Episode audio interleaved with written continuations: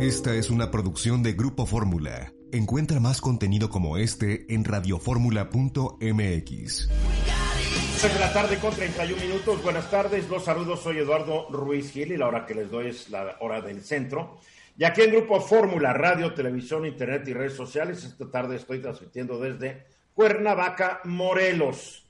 Y desde Mazatlán, Sinaloa, nos acompaña Hugo Páez. Hola, ¿qué tal? ¿Cómo están? Mucho gusto. Desde acá, en la Perla del Pacífico, que está sensacional el clima. No, ¿eh? además ya nos enseñaste en la vista desde donde estás, se ve el océano azul precioso. Sí, claro. Si quieren, ahorita en el programa, cuando ustedes me digan, le volteamos la cámara. Pues de una vez, que... Ahí va. Primero déjame saludar a Álvaro Rattinger y a Liliana Alvarado que están ahí en la Ciudad de México. en, en el Inter. No, ya, ya lo saludé, ahora enséñanos el mar. Ahí está, mira. O sea, déjame te enseño mi mar, Eduardo. Tu mar de pendientes, Álvaro. Vamos Muy a- bien, pues qué padre, qué bueno que estás allá. A ver, muchas cosas han ocurrido durante las últimas 24 horas. No la saludaste ahí. Ya saludé a Liliana, claro que saludé a Liliana. Saludemos, Álvaro, rápido. Qué, qué- qué- qué disciplinados se están volviendo con esto de la pandemia, ¿eh? A ver, muchas cosas han ocurrido. Se pospone la discusión que reforma la ley orgánica del Banco de México. No olvidemos que esta fue una, pues vamos a decir que fue una ley que somete a la consideración del Senado el morenista Ricardo Monreal, que además es el presidente de la Junta de Coordinación Política del Senado y además el líder de los senadores. Entonces, ah, pues la somete y pues sí, señor, y lo obedecen todos y la aprueban, a pesar de que se había dicho que se iba a discutir con todos los actores involucrados en el sector bancario mexicano, pues como dijeron, sí, pero no, y va, y la impone en el Senado. Pero esto es un escándalo nacional e internacional que ha obligado que la Cámara de Diputados diga, la vamos a posponer, vamos a seguir platicando, discutiendo y la mandamos para el año entrante. Esa es una de las notitas. El otro es que López Obrador por fin, por fin, por fin, reconoce la victoria de Joe Biden a la presidencia como presidente de Estados Unidos. Ya reconoce que es el presidente electo. Ahora tengo que decir que primero lo hizo Vladimir Putin que Andrés Manuel López Obrador, ¿eh? Así es. Digo, digo, es nuestro vecino, ¿eh? Es nuestro vecino. Además le manda una carta como que queriendo darle clases de política al presidente de Estados Unidos. En vez de felicitarlo y ahí ojalá trabajemos México y la no intervención y bla, bla, bla, todos estos mitos de la política exterior mexicana. Porque México nunca interviene cuando son gobiernos de izquierda. Pero cuando son gobiernos de derecha, bien que interviene, por favor, pero en fin, bien que intervino el presidente en Bolivia. Y bien que no quiso intervenir en Estados Unidos. En fin, eso es parte de las discusiones. Renuncia a la subsecretaria de Diversidad Cultural y Fomento a la Lectura, Natalia Toledo. Traen unas broncas ahí dentro de la Secretaría de Cultura. Bueno, y dice que su renuncia es por motivos personales y que además es irrevocable. La pandemia sigue avanzando en esta ciudad y en muchas ciudades del, país.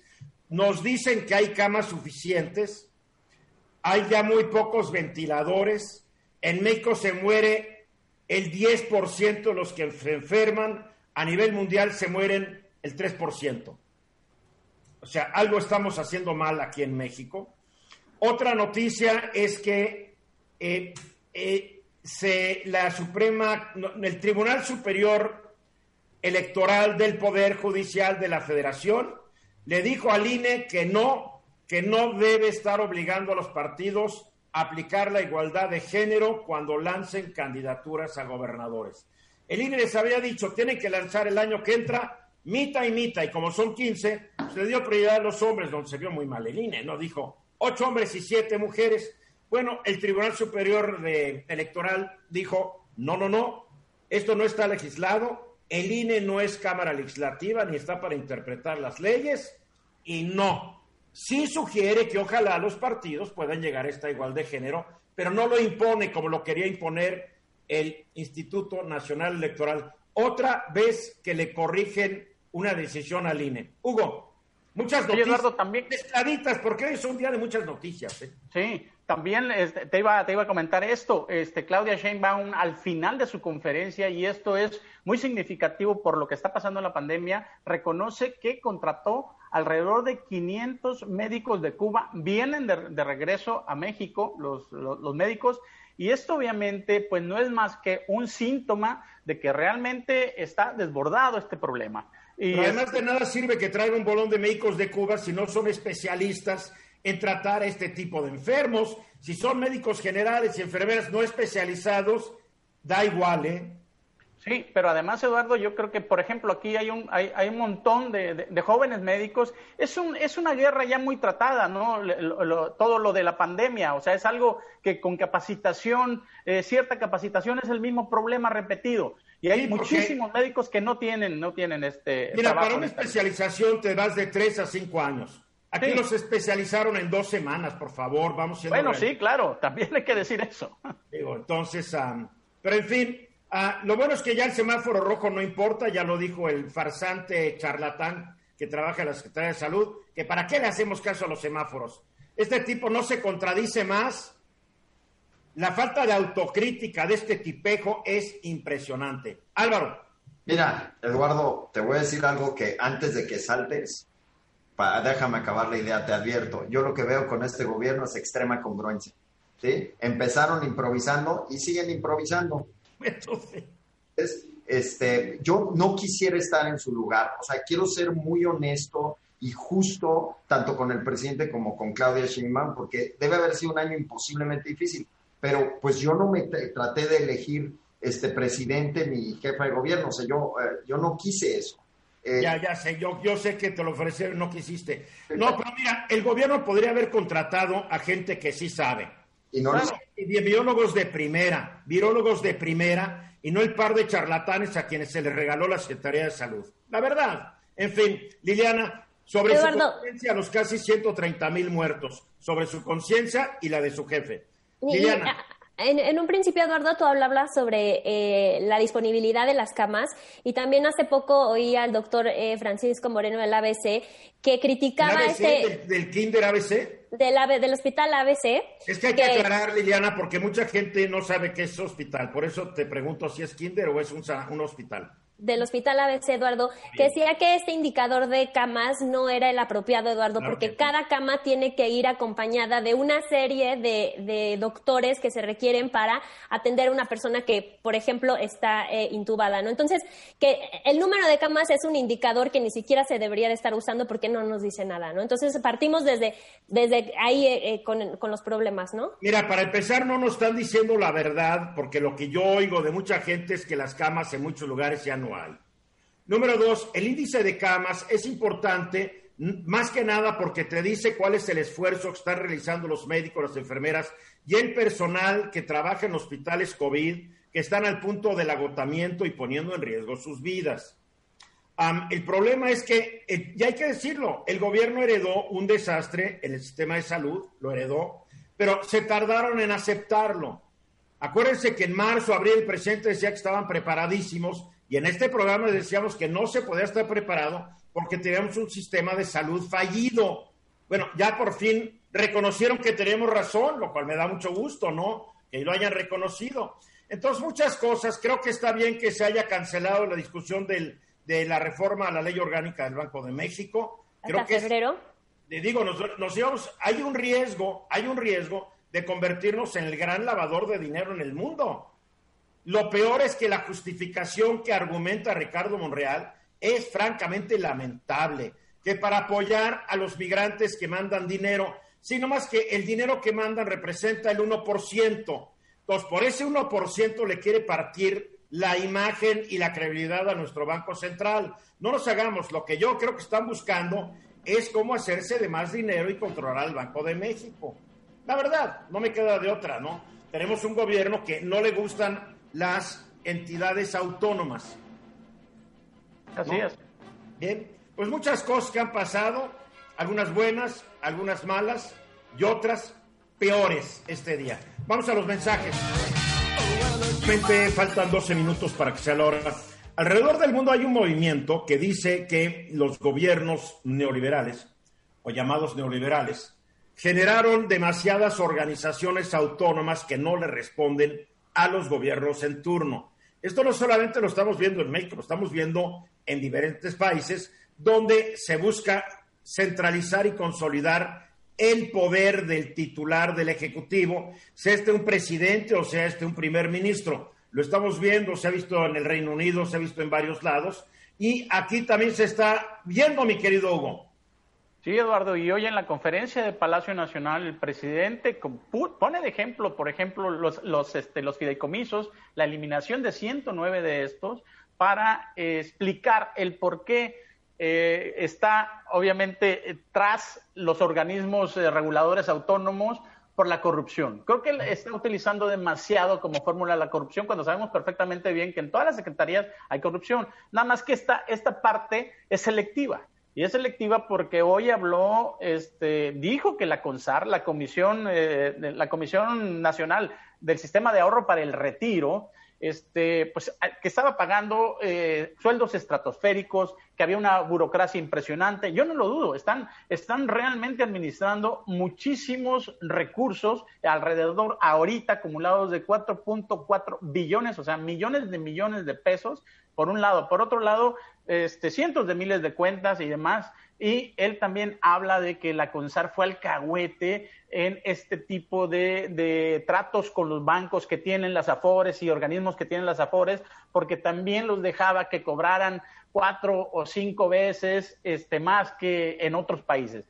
Eh, híjole, yo, consulté esto y no es así, pero bueno. el, presidente tiene otros el presidente tiene otros datos. El presidente tiene otros datos, definitivamente. los cuales no, se, no necesariamente son ciertos. Pues sí, definitivamente. Ahora, Porque la misma reforma que se hizo a la ley de, para el retiro es absurda cómo se fijó en la comisión, porque compararon los niveles de comisión que hay en Estados Unidos en Colombia y en Argentina.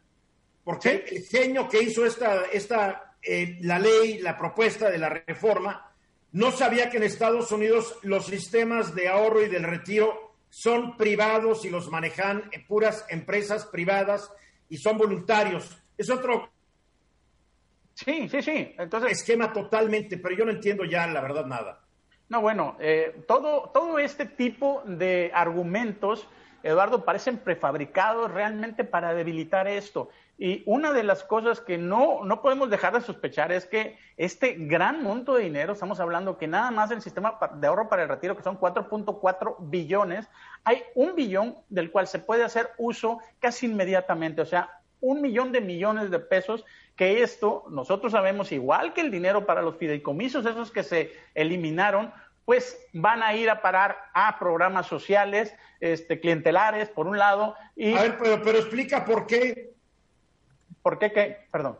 el, gobierno agarra el dinero de las, de las AFORES. Sí, Eduardo, lo que, lo, lo, que pasa aquí con las AFORES, si pueden empezar a hacer uso del dinero, van a saltarse una serie de reglas. Hay muchísimas reglas en las AFORES. ¿eh? Hacen mucho uso, Hugo, porque las AFORES invierten en certificados de la tesorería y otros valores gubernamentales. Sí, Eduardo, pero... Le están prestando dinero al gobierno y el gobierno lo usa para muchas cosas. Sí, Eduardo, pero tienen muchísimos candados y están muy normatizadas.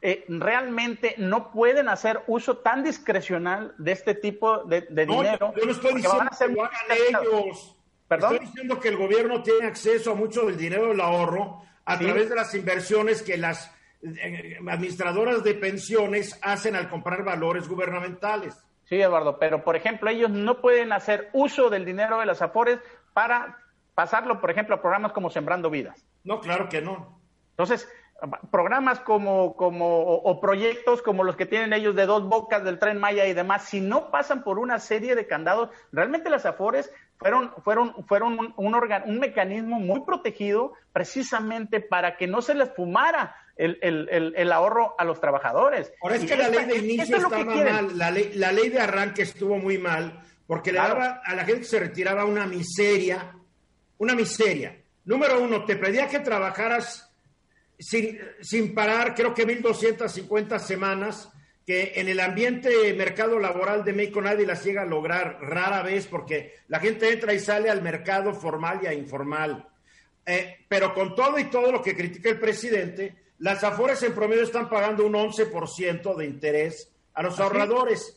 Dime qué banco te paga eso. No, ninguno. Eso por un lado. Ahora, por otro lado, lo que tú comentas, Eduardo, es otro tipo de ley. Y creo que esta, e, esta modificación que está ya muy avanzada en el Congreso es muy buena. Es la del retiro, de bajar la de las 1.200 o 1.250 semanas a 750 semanas. Eso realmente sí va a beneficiar mucho. Y ahí hay que, hay, hay que decirlo, es un, es, un, es un proyecto conjunto de iniciativa privada con el gobierno. Iniciativa privada iba a poner una parte y el gobierno va a poner otra. Esto va a ser muy bueno, pero el dinero de las afores y realmente lo que, lo que, lo que pretendemos, que digo, lo que sospecho yo que se pretende hacer es utilizar el dinero de una forma discrecional y saltarse todas estas, estas, estas, este, eh, mecanismos de regulación. Ahora, ¿por qué tendrían que hacer la modificación si, como dices tú, pueden utilizarlo para invertir en programas? Porque no quieren esos programas, quieren otros. Quieren otros donde este, no van a tener fiscalización como tal y van a modificar la ley. Ahora, no nada más en la mañana habló de la CONSAR, también habló del Instituto Nacional de Acceso a la Información, que era, era, era un organismo que no servía para nada, que no tenía un propósito social. Bueno, si son las ideas que él tiene, obviamente tal vez tiene otros datos y otra información, porque yo sí creo que el INAI sirve y sirve muy bien. Por supuesto, pero además de ahí ha venido toda la información, Eduardo, de la asignación de contratos directos del gobierno, que en esta administración se han ido para arriba. Nada más, por ejemplo, Cuitláhuac García de Veracruz aceptó que tenía más del 90% de, de asignaciones directas. No, pero yo no sé por qué te preocupas, todos son bien honestos, Hugo. ¿Perdón? Todos son bien honestos. No, pero además dijo, no estoy violando la ley. son, muy honestos. A ver, Liliana, nos queda un minuto, Liliana, rápidamente. Perdón, rápidamente lo que creo, Eduardo, es que el, presidente también desconoce muchas de las instancias. ¿Se acuerdan también cuando no tenía muy claro cuál era el papel de la CONAPRED? Me parece que tampoco tiene muy claro cuál es el papel del INAI y muchas otras instancias, ya sea porque pues, sus asesores no se lo dejan saber o porque él pues también todavía después de dos años le falta hacer su tarea para conocer su gobierno. Yo creo que tiene idea muy clara de todo, pero lo que él busca es centralizar el poder. Por favor, de ignorante sobre el gobierno no tiene ni un pelo. Después de la hora y me da mucho gusto darle esta tarde la bienvenida a Antonio Castro Quirós. Antonio Castro es actuario, doctor en economía, director del grupo CAPEM y analista económico. Y anoche estuvimos hablando, Toño, sobre este lío del Banco de México, tema que muy poca gente entiende, pero que todo mundo opina. Es lo que me gusta. Nadie entiende bien qué pasa, pero todo el mundo opina de acuerdo a sus filias o fobias políticas la Cámara de Diputados hoy decidió postergar la discusión de esta ley a la reforma orgánica del Banco de México para el año entrante. ¿Qué, me, ¿Qué, te merece esta iniciativa de ley? ¿Qué opinión tienes y cómo ves de que la hayan pospuesto la aprobación en la Cámara Baja? Eh, primero que nada, era una intervención en la autonomía del Banco de México, que es un pilar, es un bastión de la estabilidad económica de México. ¿Pero por qué era una intervención? Perdón, no escuché. ¿Por qué, es una ¿Por qué era un intento de intervención? Porque finalmente se meten con los instrumentos de política monetaria que tiene el Banco de México para cumplir con su misión. Banco de México tiene una sola misión, mantener la estabilidad de la moneda y el poder adquisitivo. Hay eh, analistas y dentro de la misma Junta de Gobierno que quieren eh, hacerlo híbrido como lo tiene Estados Unidos, que no solamente sea su misión mantener la estabilidad y el poder adquisitivo de la moneda, sino impulsar el crecimiento económico. Pero se les olvida algo que desde hace 40 años Milton Friedman encontró que con la política monetaria tú no puedes garantizar crecimiento económico, puedes garantizar el crecimiento del PIB nominal, precios eh, y crecimiento juntos. Entonces no puedes desmembrar lo que iría crecimiento y inflación. Ese es el gran problema. Por eso la mayor parte de los países del mundo, excepto Estados Unidos, eh, utilizan la política monetaria simplemente como eh, eh, una herramienta de estabilización monetaria. O sea, cuando hablas de estabilización monetaria, estás hablando control inflacionario y un tipo de cambio adecuado y de acuerdo a la realidad. No, solamente estamos hablando de inflación. Bien. y, pongo un símil, creo que alguna vez lo, vimos en alguna plática que tuve contigo con algunos clientes. Eh, digamos que la actividad económica es una pelotita, de un balón de, de boli. Y la masa monetaria es un balón de básquet. Entonces, la diferencia, siempre al final de cada periodo tienen que ser iguales. Entonces, ¿cómo se iguala? vía precios. O sea, si tú mantienes la, la, demanda de dinero o la oferta, lo, que tienes a través del, del, circulante y de los instrumentos monetarios, eh, vas a hacerla crecer al tamaño del balón de básquet. Pero la economía se quedó en el tamaño de una pelota de boli. Entonces, ¿cómo se compensa la diferencia? Vía precios. Punto. Le pegas a la inflación. O sea que el, gobierno federal, a través de esta reforma, quiere asumir ciertos papeles que están reservados al Banco de México. Y que además se necesita capacidad, no digo intelectual, técnica para lograrlo. No cualquier machinguepero eh, político puede entenderlo. Ya no digo manejar. No, es un tema muy complejo, aquí mismo lo hemos dicho. El manejo de una banca central es dista mucho de ser igual al manejo de una banca comercial. Definitivamente, definitivamente, porque además maneja todos los instrumentos financieros de un país y no solamente del país, sino inserto en un eh, entorno eh, financiero internacional y mundial. Lo vimos cuando, cuando Monreal anuncia, el tipo de cambio se va. Ahora que lo pospusieron, ya se apaciguó otra vez. O sea, eh, en, las medidas del Banco de México tiene una reacción inmediata que muchas veces ni siquiera pueden cuantificar los, los analistas financieros, ya no digo los políticos. Oye, pero eh, lo que dice es cierto, ¿eh? Lo que dice es cierto. Oye, eh, oye estaba en 20, 22, 5 y ahora está en 19 y pico. Ah, claro. 19.91. O sea, ha, ha, ganado el peso 30 centavos en lo que va. Ahora entiendes por qué yo siempre admiro a Alan Greenspan. Él lo manejaba precioso. Y, leyéndolo y estudiándolo, entiendes perfectamente cuál era el objetivo de la política monetaria. O sea, hace rato hablábamos con Hugo Páez cómo el gobierno tiene la pretensión, igual que muchos gobiernos alrededor del mundo, hay que decirlo, es la nueva moda de eliminar organismos autónomos. Eh, un banco central es como, digamos, el mejor ejemplo de autonomía en una institución pública desgraciadamente, un banco central es el Olimpo del pensamiento eh, monetario.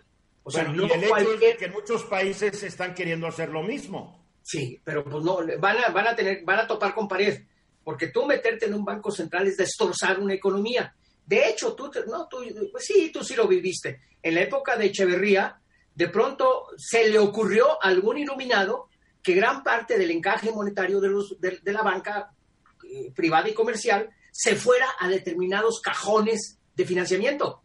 Y entonces la banca tenía que, eh, subsidiar préstamos a créditos hipotecarios, eh, a miles de cosas. Entonces, eso finalmente con Echeverría quebró en la época de López Portillo, cuando se nacionalizó la banca, porque finalmente todo se había dolarizado. Y, López Portillo sintió que era una agresión a su, a su dirección eh, gubernamental el hecho de que estuviéramos dolarizados y se devaluara el peso. Entonces estuvo sosteniéndolo. ¿Por qué echas a perder el día recordando eso?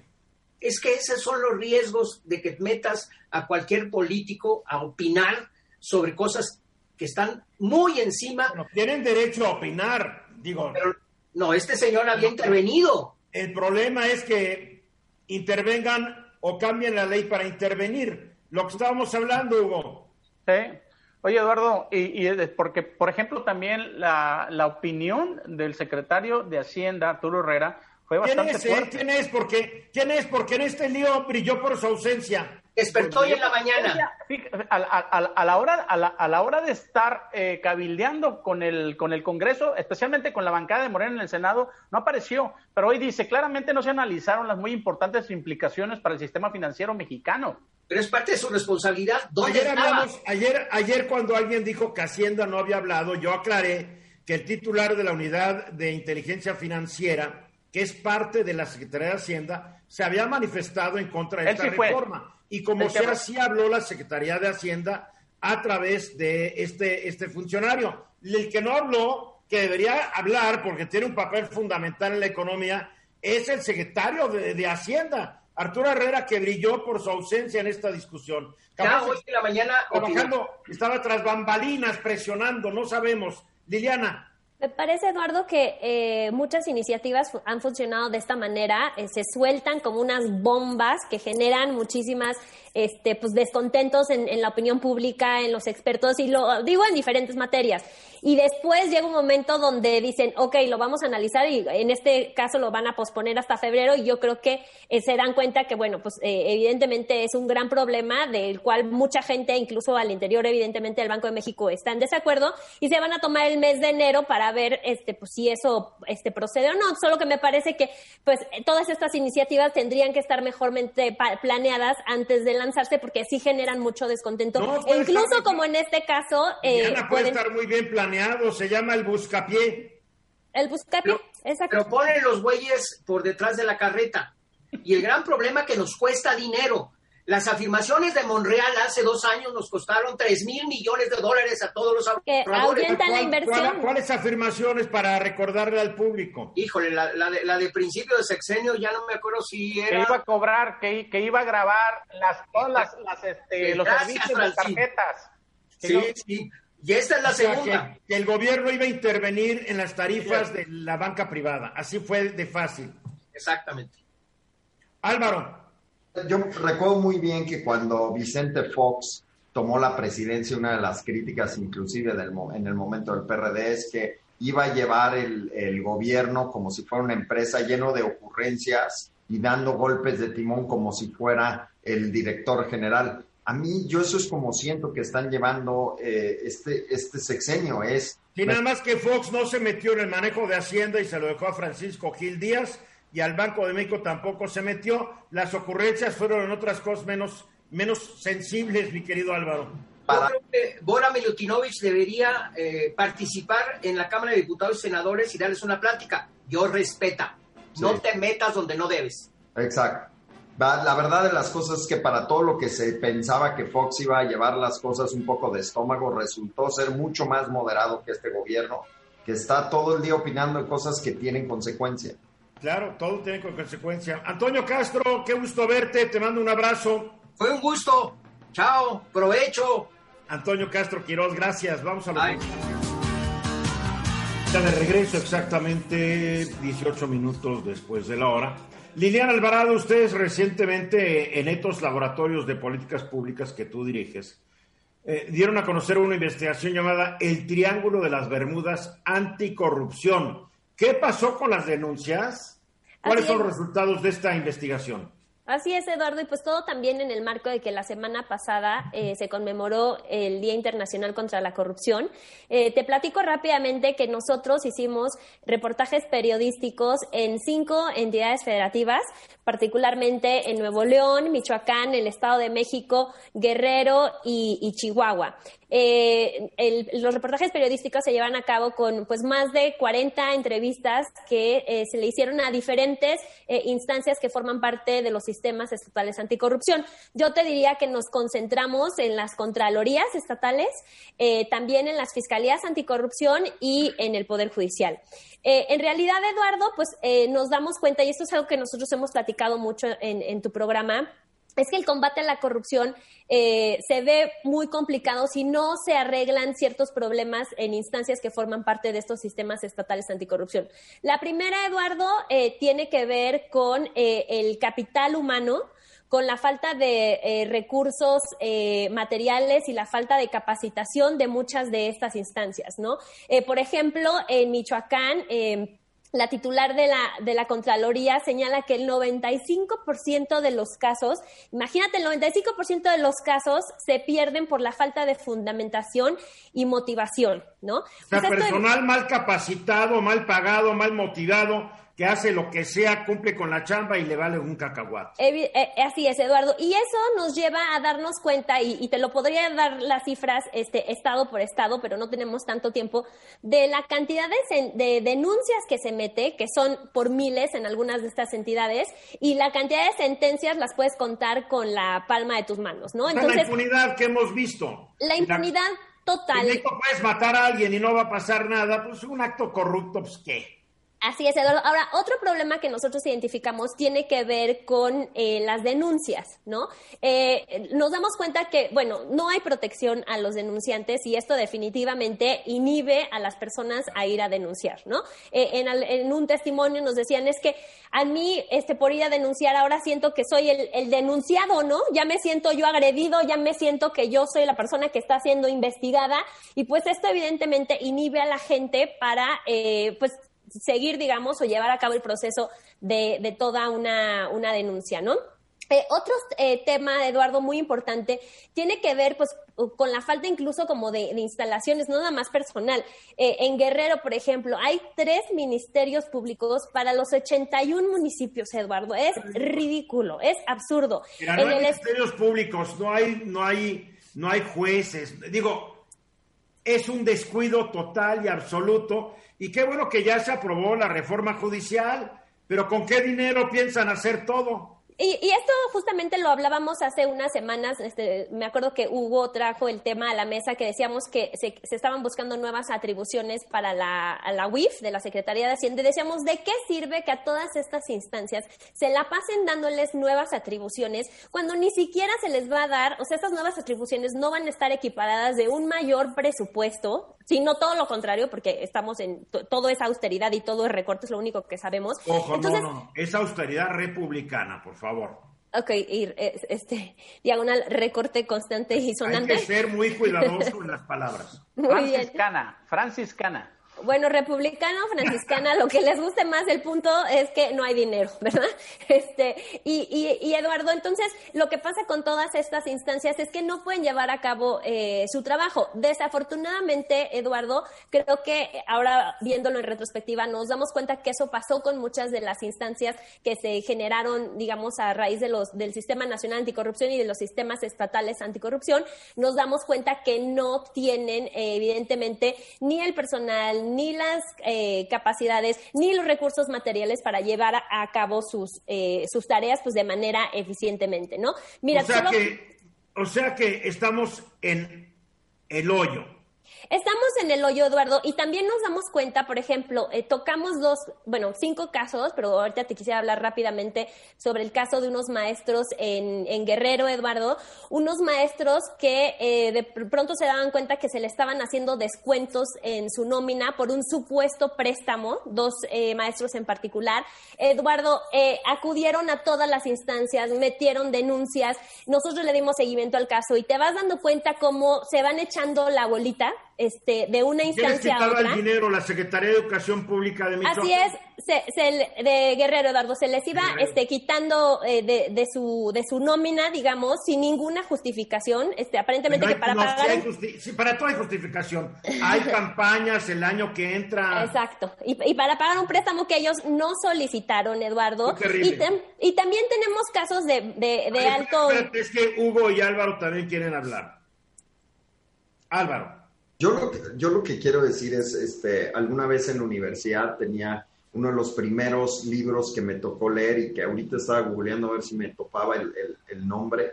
Pero bueno, me acuerdo muy bien del texto y hablaba de cómo una persona trabajó toda la vida para llegar hasta el puesto hasta arriba y llegaba y lo que se encontraba es que la oficina estaba vacía y no había nadie liderando a la compañía.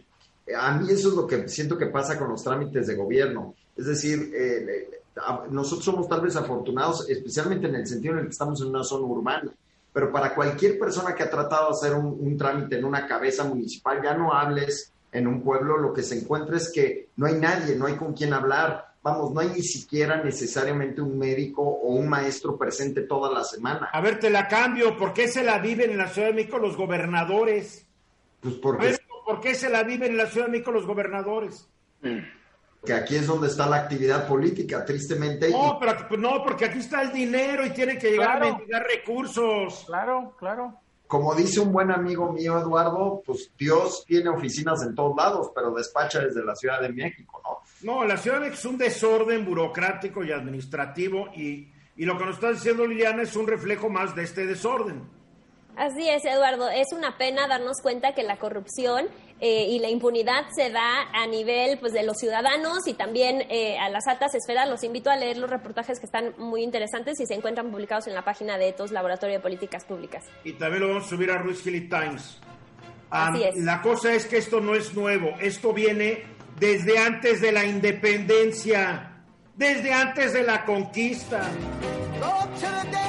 Estamos de regreso. A ver, oportunidades para la banca, Álvaro. Dentro de todo este asunto de la pandemia, hay empresas que han prosperado muchísimo. Muchas han tronado, ¿no? O están tronadas. Aerolíneas, eh, navieras de crucero, hoteles, restaurantes, todo donde hay gente, tronado.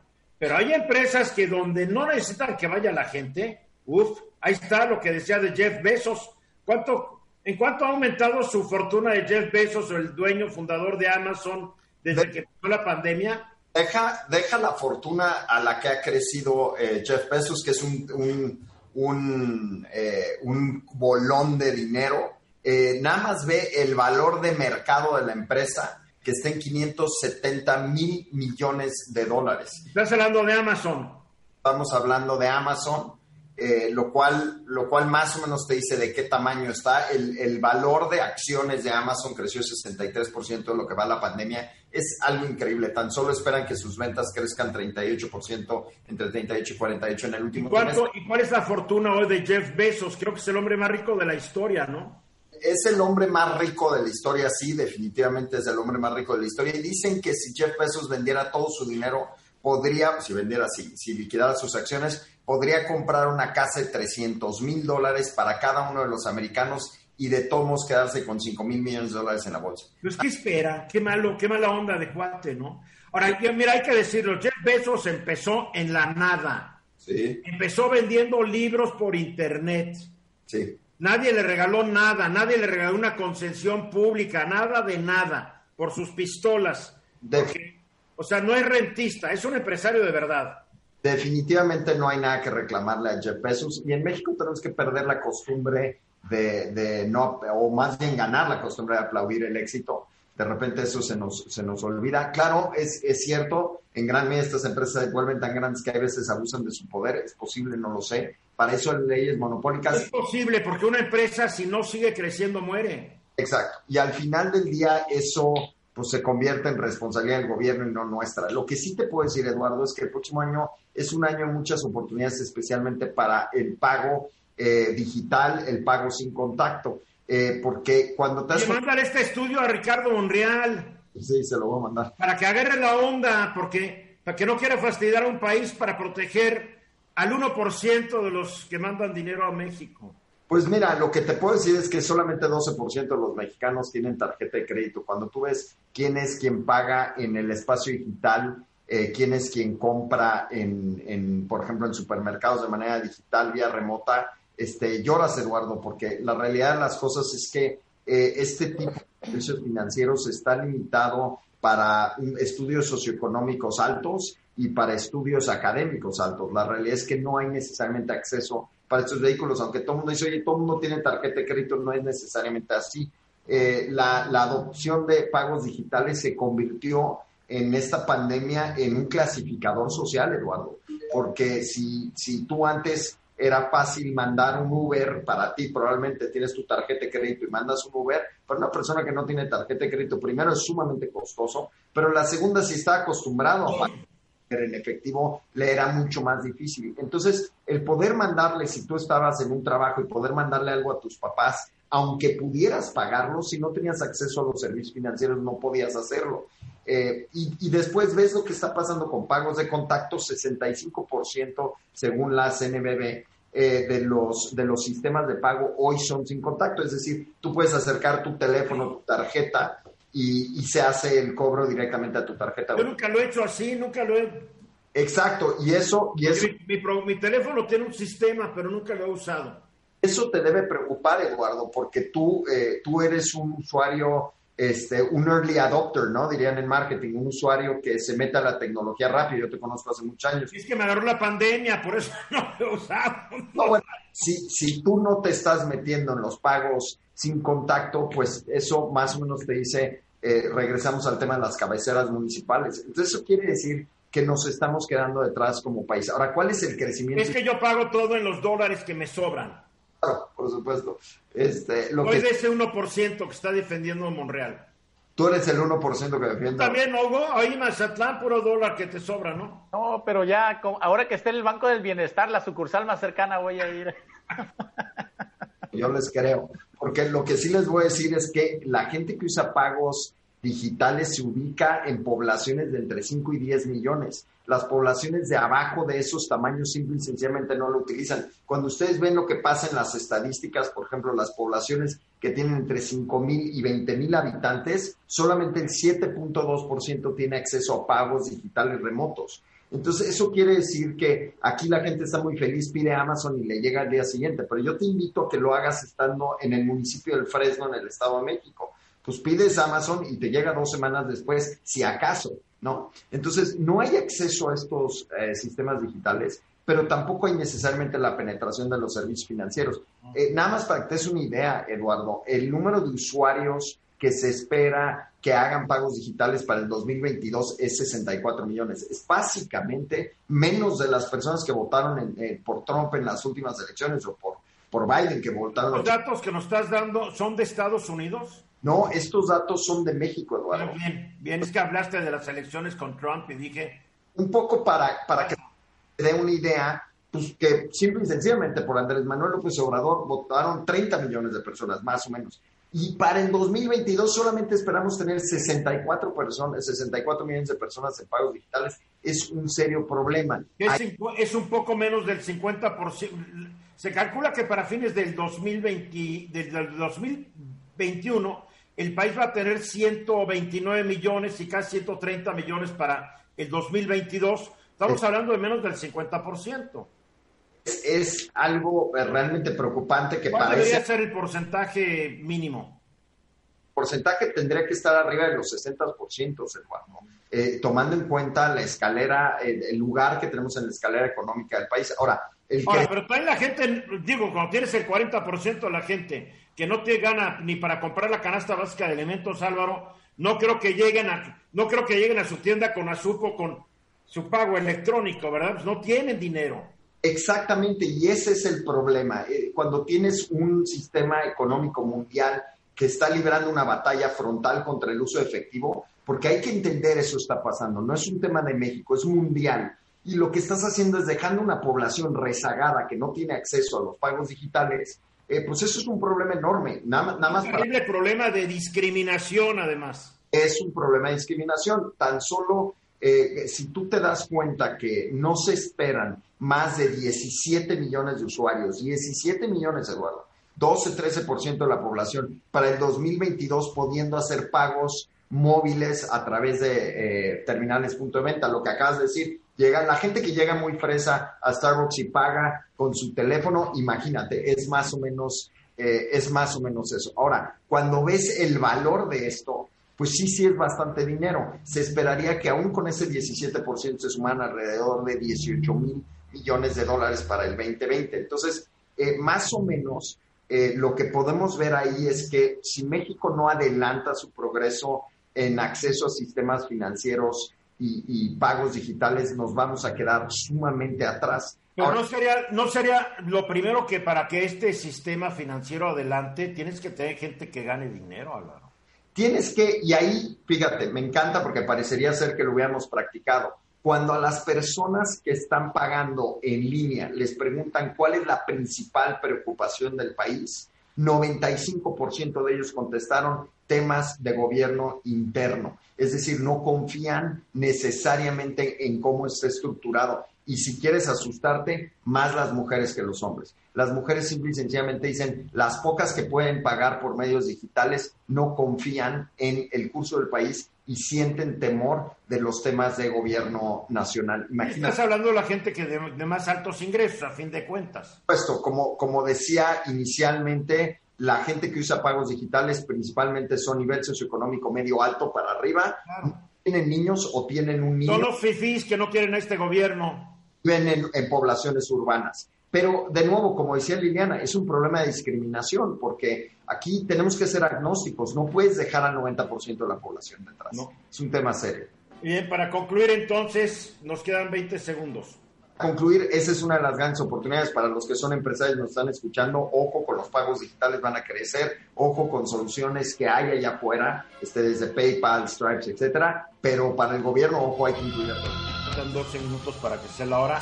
Julen Ladrón de Guevara, qué bonitas nochebuenas. Oye, gracias por la que me mandaste. Ay, qué bueno, de parte del mercado del Palacio de la Flor y de mi parte con todo que cariño. Agradezco, me fascinó eh, ahorita la tengo en su macetita, pero apenas esté más grande, la voy a poner junto con la del año pasado, que ya está en el jardín y mide como casi tres metros de alto, ¿eh? ¡Ay, qué lindo!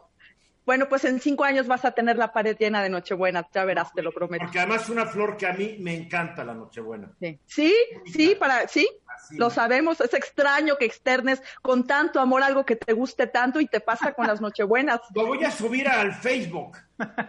Tengo que compartir esta cosa mía en el Facebook para que el mundo sepa que me, que me gustan las Nochebuenas y que todos los demás que les gustan las Nochebuenas también escriban. Qué bárbaro, Eduardo, a mí también. Lord Nochebuena. ¿Cómo estás, Valles? Lord Nochebuena. ¿Qué dices, Oigan. Lord Nochebuena. a ver, platícanos de la cena de, de Navidad. Híjole, Eduardo, me acabo de dar cuenta ayer que la semana entrante es Navidad, no lo puedo creer, pero bueno, ya, hay que estar en los planes navideños y una de las cosas que más me gustan de Navidad y de todas las temporadas es la comida. Pero en México se come muy bien la comida tradicional y además pues ha ido evolucionando. Y bueno, saben que por ejemplo, a propósito de la pandemia hay muchas señoras que son extraordinarias cocineras que ahorita están sacando las recetas de sus closets y se están poniendo a cocinar para vender, entonces es una oportunidad para comer delicioso, no lavas los platos. A mí me encanta cocinar, pero ay, la lavada del plato y la, eh, eso sí me, parte. Entonces, mejor voy, por ejemplo, con una de estas señoras, o también sabes que en los mercados, ni siquiera necesitas entrar ahorita que hay pandemia, hay teléfonos, y hay señoras que, de verdad, Eduardo, las, las cocinas tradicionales de la Ciudad de México, la gran mayoría sí están en los mercados. Yo he descubierto recetas extraordinarias, de verdad, haciendo cuentas, flautas de 120 años en una familia, este, recetas de pavos, de pierna, de todo, de, de Hidalgo, de Michoacán, de Puebla, para los que estén en la Ciudad de México, sientan nostalgia de su comida, de sus pequeñas patrias y la pidan. Miren, no tomen en cuenta esto que siempre la gente piensa en los mercados y estos lugares que solo son centros garnacheros. De verdad, esta señora tiene siglos cocinando, como 300 años en una misma familia. Entonces, también este sistema de cocinar en México es bien bonito.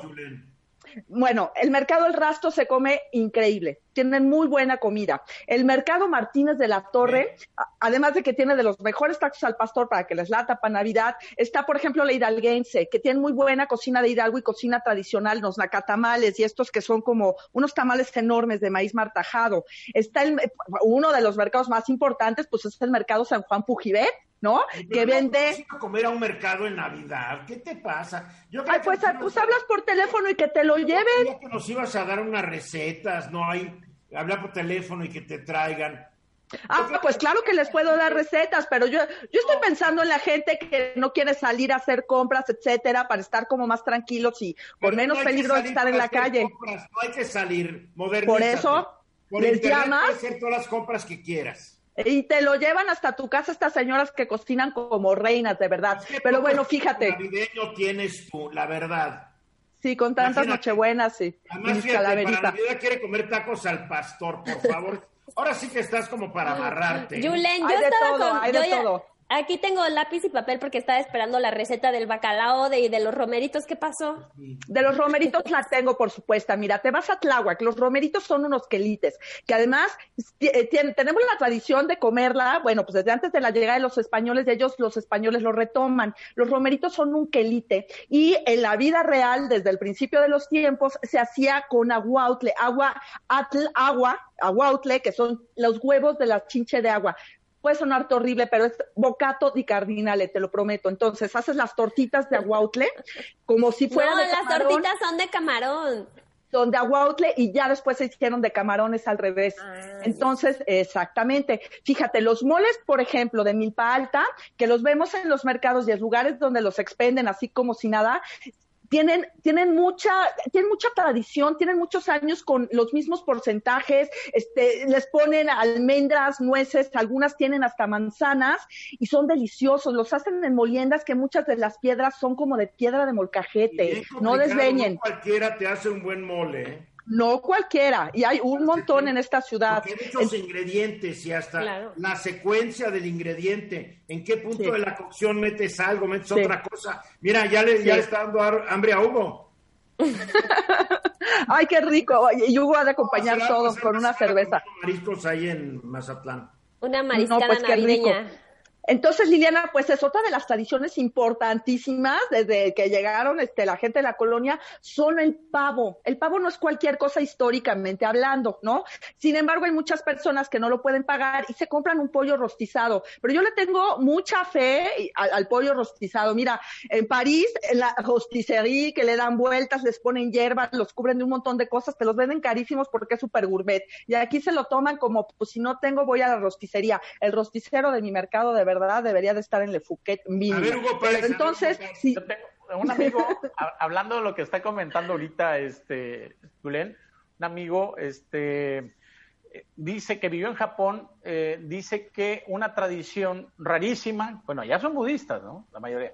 Una tradición rarísima es que comen el 24 de cena de Navidad Kentucky Fried Chicken. Entonces, todos los Kentuckys en Tokio, principalmente, que es donde él lo vivió, todos los Kentuckys están atascados el 24 porque es lo que llevan de cena. Ya una tradición mucho más occidentalizada. porque es un platillo sofisticado para ellos. Claro, y pues tú te quejas de los tacos al pastor del mercado, yo los prefiero que el Kentucky. Vaya, Kentucky, vaya, vaya. Al Kentucky. si te das bueno, cuenta, Liliana, nunca te dio la receta de nada. No, a ver si el martes que entra. No, no, te Yo te la mando, te mando de los aguautles, les mando teléfonos. Que no comparte recetas pero preparo todo con mucho amor, les consta. parte, date cuenta del egoísmo de Julen. Egoísmo. Ahí te mandaré, Liliana. pensado? Muy bien, Julen, mil gracias. Igualmente, Liliana, Hugo Páez, gracias. Mazatlán, Álvaro Rattinger. Álvaro y yo estaremos esta noche a las 10 en el diálogo nocturno, hablando sobre un tema interesante. Es el fin del Internet y de estar gorroneando la información gratuita a tantos medios de comunicación. Es el tema, ¿verdad, Álvaro? Es un tema totote, lo vamos a divertirnos mucho. Órale, a las 10 de la noche en facebook.com diagonal e Ruiz Gili. Ahí los espero y pásenla bien. Una buena tarde. Gracias a todos. Esta fue una producción de Grupo Fórmula. Encuentra más contenido como este en radioformula.mx.